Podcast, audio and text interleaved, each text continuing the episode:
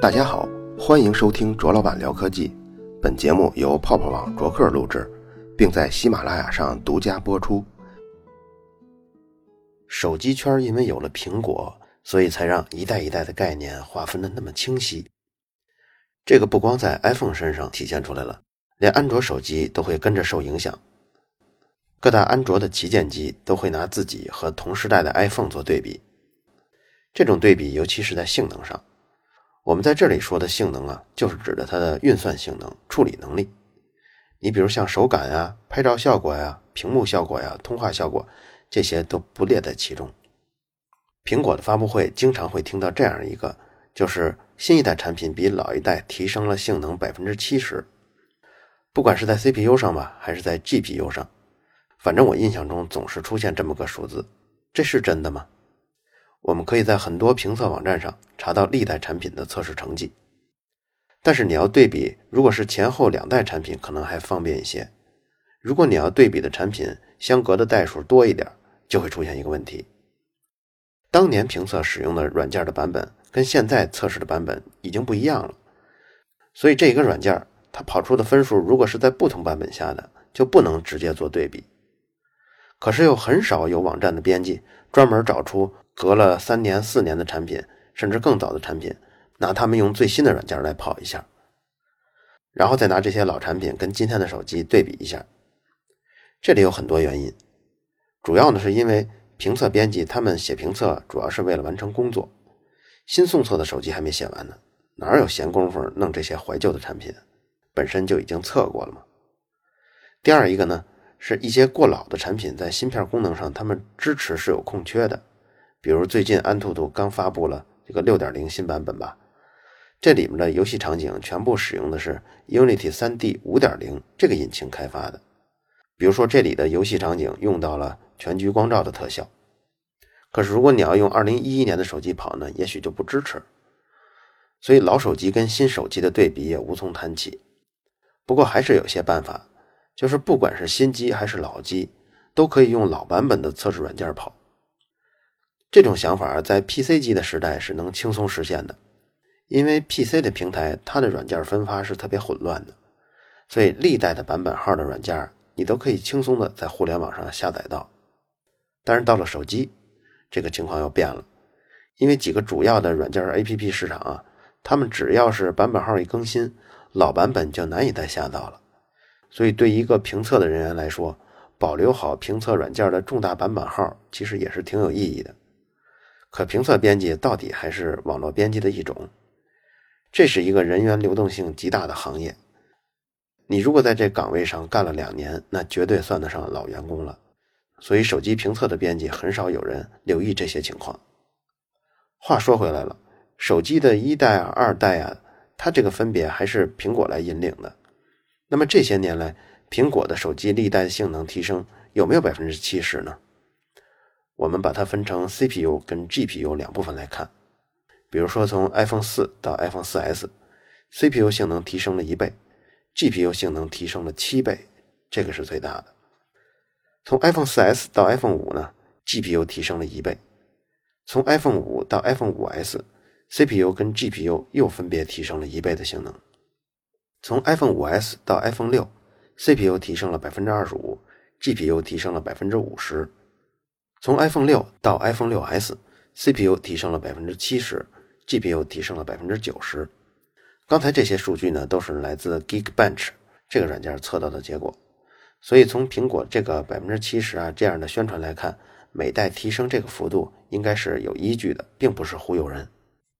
当我们看到 Geekbench 这个软件跑完分以后，会有两个值，一个是单核性能，一个是多核性能。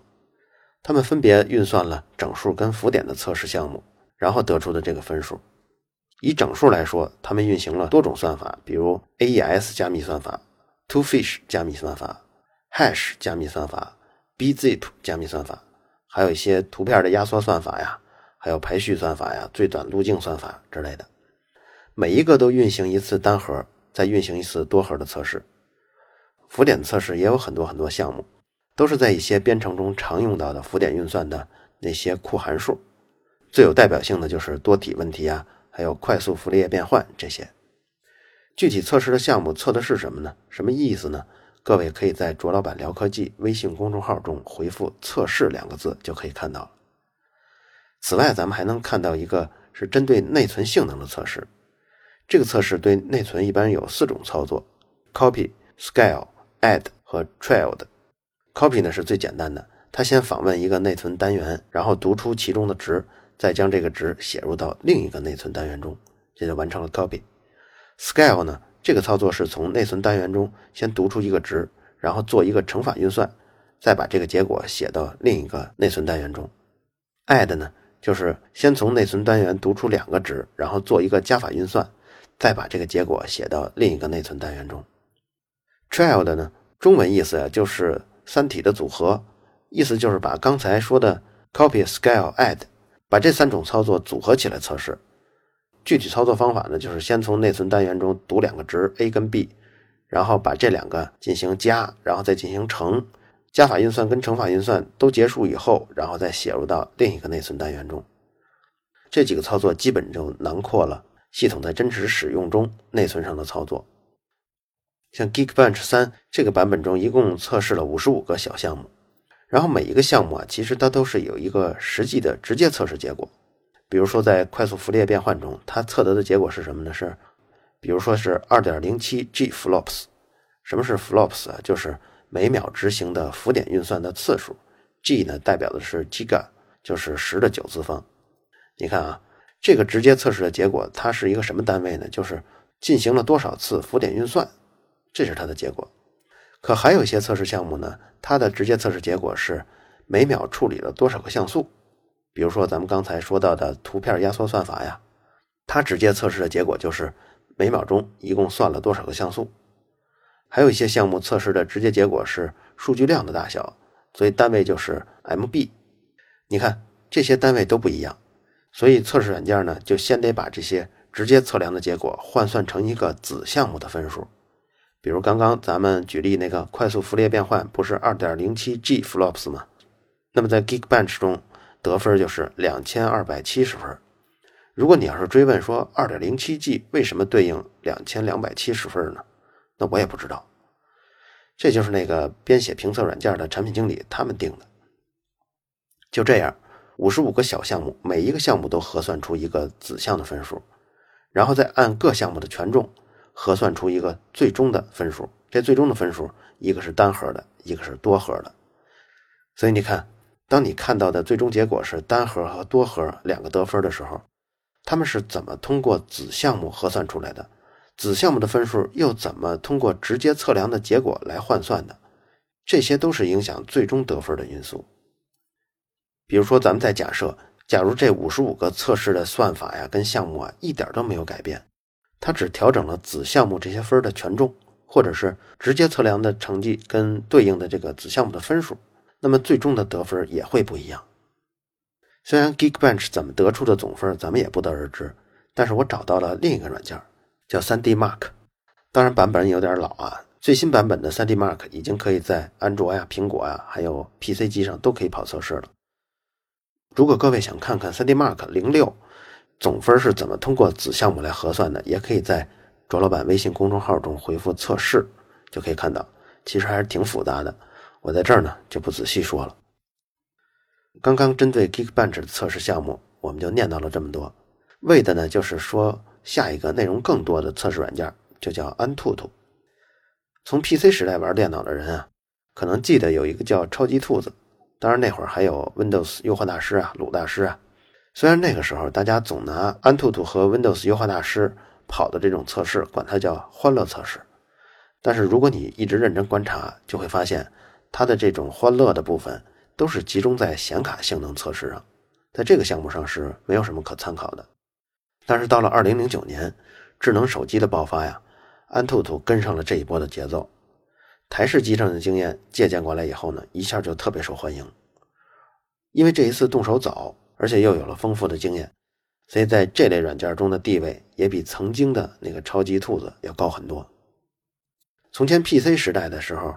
跑图形方面的测试，第一一定要数上 FutureMark 这个公司，它就是出了咱们刚才说的这个 3D Mark 那家公司。所以很多新版本的接口程序啊，比如 Direct，还有 OpenGL 这种图形引擎，都会最先把这些消息发给 FutureMark 公司。这回风水轮流转，到安兔兔坐庄了。所以像高通、联发科、华为啊、三星，就这些厂商都希望自己的产品能够在测试成绩中表现的好一点。所以在驱动啊、引擎这方面有最新进展，也都跟安兔兔及时沟通。这下呢，安兔兔曾经比较弱的图形方面的测试，这回也算是圆满了，不再是欢乐跑分了。而评测的最终目的还是让用户得到一个更接近真实体验的分数，让人们看到跑分的结果就能预估哪个手机更好用。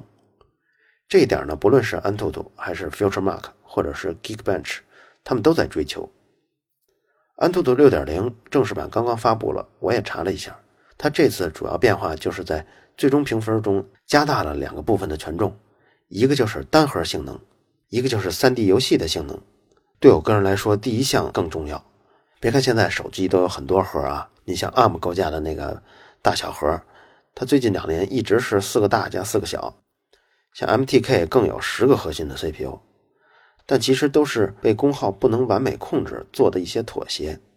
实际上，这 N 个核心并不能在日常使用中都发挥作用。这是因为很多应用它是依赖于状态跟消息的面向对象。这些任务都很难同时利用多个核心，而只有那些完全是纯函数式的计算才适合在多核心下工作。也就是说，多核中到了第三颗核心，它的计算能力在平时都很少很少能被程序跟应用挖掘到。你的手机在百分之九十九的情况下，顶多用上了两个核心。可是此前的测试软件，它在测试的时候，它是把这若干个核心都用同样的计算任务给填满了。它用的填满的方式是我们日常使用中几乎用不到的那种利用 CPU 的方式，所以得到的结果呢，就等于直接把若干个核心的成绩累加在一起，这个成绩明显就跟实际使用中的感受脱钩了。于是安兔兔决心大幅提升单核性能的比例，也就是说，你单核性能棒，用起来才会爽。我也有一张图表。这张图表记录了安兔兔6.0跟安兔兔5.7前后两个版本下同一个手机的得分，两个分数是有差异的，而且每个手机它的差别大小还不同，差异最大的就是 iPhone 6s 了，在6.0下它的分数是5.7版本下的2.1倍，其他手机的分数呢捋着看下来，差别最小的就是红米 Note 2，它在6.0下只比5.7高了2.5%。也就是说，如果你要以手机用起来感觉快不快、玩起来流畅不流畅来说，那从前的测试都是冤枉了 iPhone 6s，而且是冤枉大发了。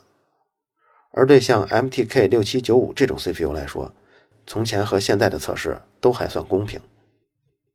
而在这次更改下，我想最吃香的还有一个人，应该是英特尔，只不过英特尔的 CPU 不在这张列表中。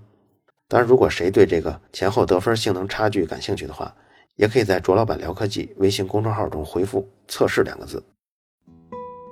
原来那首背景音乐呢，已经用了九个月了，期间呢，不少听众反馈说听着让人昏昏欲睡。有的人说这音乐怎么有点悲伤啊？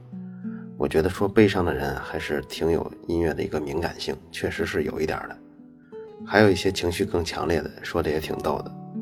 你要是再放这音乐，我就不听了。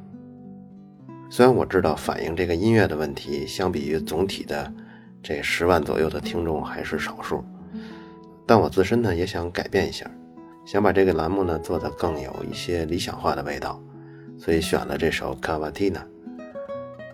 不知道今天这种配乐效果大家是否满意？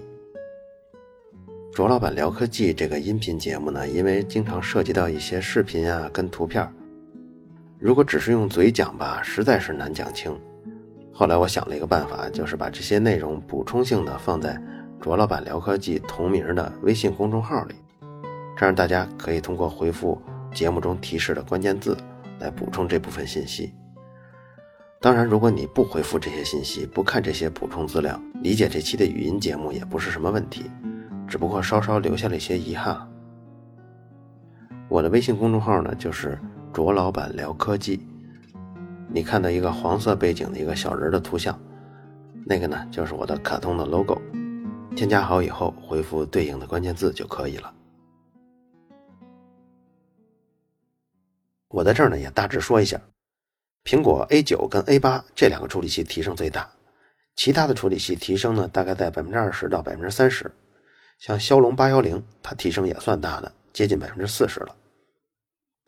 刚刚说的一个改变呢是突出单核性能的权重，它对我们在不玩游戏的时候可以体验到的流畅的感觉影响是最大的。接下来呢就应该是玩游戏的时候体验的感觉。这种状态下，GPU 和 CPU 差不多都会满载，而且是长时间满载，所以这就是实打实的能力测试了。像以我们八零后的观点来看，游戏真的很不重要。很多像三十岁、四十岁的人，手机里根本就没有游戏，即便有，也是那种纯粹消磨时间的那种消除类的游戏，少有人在手机上玩一些大作。玩正经的游戏呢，还是要在游戏机平台或者是 PC 平台上去。但是如果你要在手机平台上测试游戏性能的话，你会发现它每次的成绩会有不同。对有些处理器来说，差距会非常显著。你可能也知道我要说的是哪颗处理器。没错，我自己曾经把手机放在窗外测这个安兔兔，六点零下得分是七万五，这还真是一个很高的数。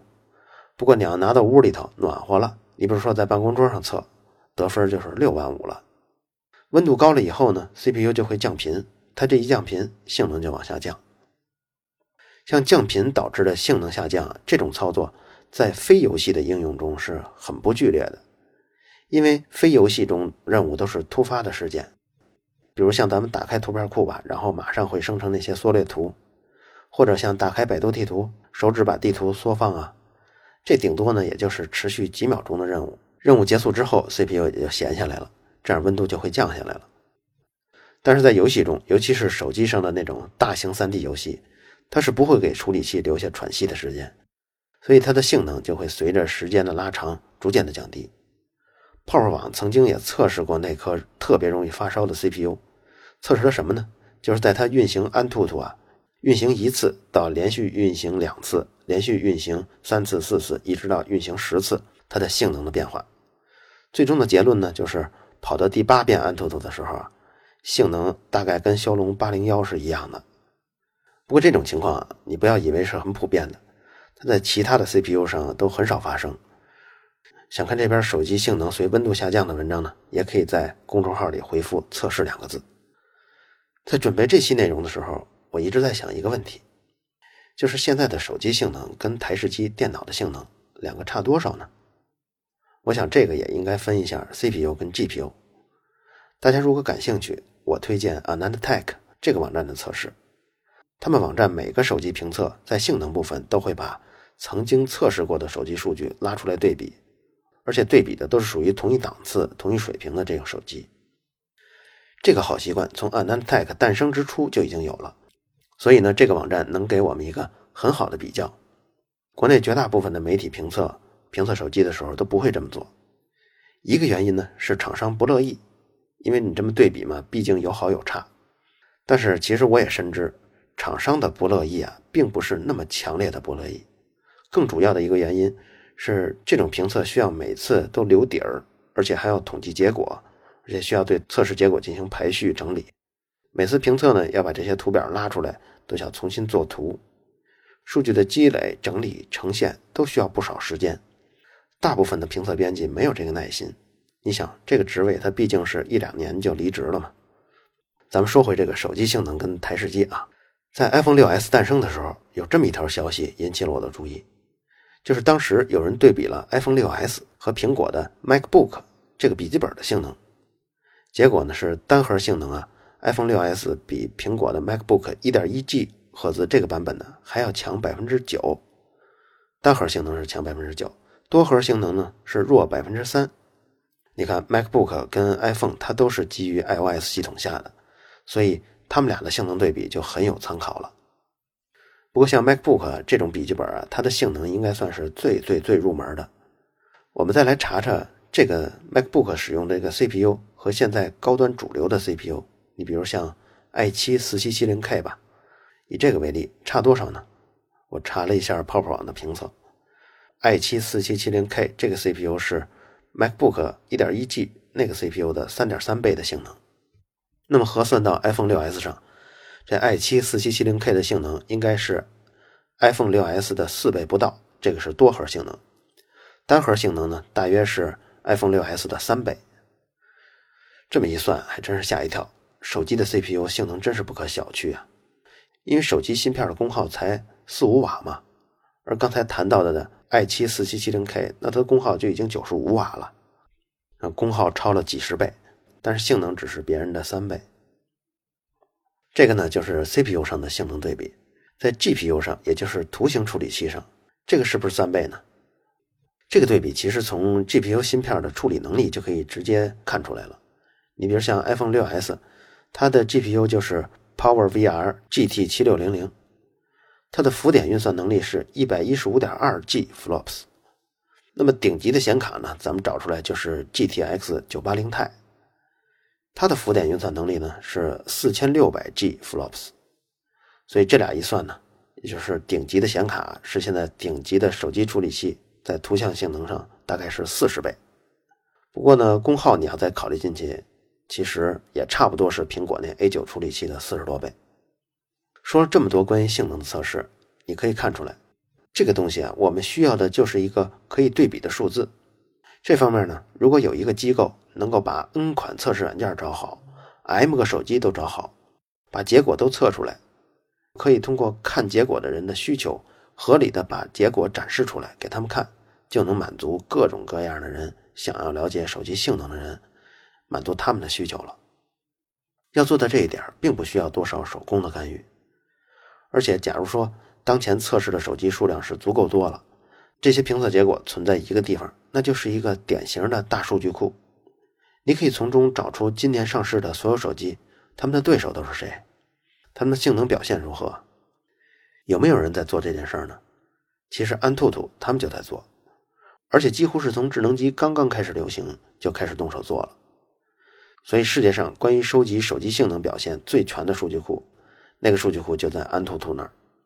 这些数据库，安兔兔目前没有完全公开，但是吸引力是很大的。比如说，一款手机，假如是安卓手机吧，它经常会出现用着用着就会变慢了。所以，即便是同一款手机，它的性能测试中成绩啊，也都不会相同的。我们就可以通过数据库查到自己的手机性能排在同样使用这款手机的人中。它是排在前百分之十呢，还是后百分之十呢？我需不需要重新刷一遍机呢？或者是我这手机目前出没出什么问题啊？另外还有，我们是不是可以挑出一些很感兴趣的手机，看看它们的性能的中位数的排名？因为目前在安兔兔上可以查到的手机型号的这些性能分数啊，它显示出来的一个都是非常高的离谱的成绩，我估计都是应该在冰箱里测的。但是想知道平均性能的人怎么办呢？这方面呢，也只有安兔兔的数据库可以做好。就算是我刚刚列举的 Anantech，他们也不行。为什么呢？就是因为他们测试虽然是很公正的，态度是很公正，但是因为样本数量太少，所以做不到客观上的公正。说了半天，都说的是测试手机的处理器，但是别忘了，手机是一个包括 N 多个硬件和操作系统在一起的这么一个东西。所以评测手机，除了那些可以量化的内容以外，还有大量的内容是无法量化的，这些就是手机评测者们应该做好的内容了。我从前呢也是做评测的，只不过不是测手机，但是我知道道理是相同的，就是在同一个时期，产品的同质化是会非常严重的。比如你模仿苹果，我模仿你，大家都去找那几家代工厂做东西，拿到的货都是那些东西，所以他们的性能差距其实相差无几，而差别就在那些无法量化的方面上。所以哪些评测手机的媒体好呢？这些媒体都有一个特征，一个是他们自己建立了一个可对比的评测数据库，而且是在库的基础上充分谈到了手机的使用体验。比如说，一个手机评测的编辑，如果他每次拿到了新的测试机，都把自己平时用的全部的数据啊跟应用全都导进去，然后用上一周的时间试用，试用完了以后根据体验再出评测。哪怕这个评测的文章中没有任何跑分的数据，那我也敢说，他写的这篇评测的内容都是比较值得参考的。而一旦这位手机编辑他自己积累了很久的可对比的数据，那么他根据这些数据再谈感受的时候，就是有理有据的了。这时候他整个的评测跟评论就更值得参考了。前些天呢，我的小助理写了一篇手机性能的好坏，女生怎么才能知道？我看完这篇文章也有点感触，就是像骁龙八幺零啊、麒麟九五零啊，这些数字是不是越大越好啊？这就是这些女生看到这些名称的第一个念头。你像 CPU 啊、GPU 都是什么呀？更别提像 MTK 那个六七九五啊、六七五三这些，连看上去都很像的数字了。你就更别提什么单核性能、多核性能、快速符列变换、AES 加密算法。像这些厂商在起名字的时候，他们至少忽略了一大部分女性用户。但是有一个像安兔兔这样的测试软件能跑出一个分儿，再加上一个身边的熟悉的人，这人又对手机呢有点了解，他把这个手机的特点呢跟这女生唠叨唠叨，这样一来就能让这个女生迅速的了解清楚一款手机的大致情况。我想再过三四年，手机厂商挤破头一样的这种纷争啊，应该就结束了。到那会儿，也许就留下三大家手机厂商安安稳稳的卖自己的货，其他厂商也没有什么机会了。那个时候，当九零后回忆起自己年轻的时候攒钱换手机的岁月，我想几个优秀的大网站跟安兔兔会是他们印象中最深的东西。这期聊到的 Geekbench 的具体测试项目是什么呀？还有测试软件的总分是怎么从子项目的分数核算出来的？这个公式啊？还有那款发烧的 CPU，随着温度上升，安兔兔跑分是怎么下降的呀？还有同样一款手机在安兔兔六点零版本跟五点七版本中，这个分数差距的大小啊？如果大家想具体了解这些数据的话，可以在卓老板聊科技微信公众号中回复“测试”两个字。好了，以上就是本期卓老板聊科技，在同名的微博和微信公众号中还有其他精彩内容，期待您的关注。如果您对本期节目非常认可，也可以在收听界面的最下方为我打赏。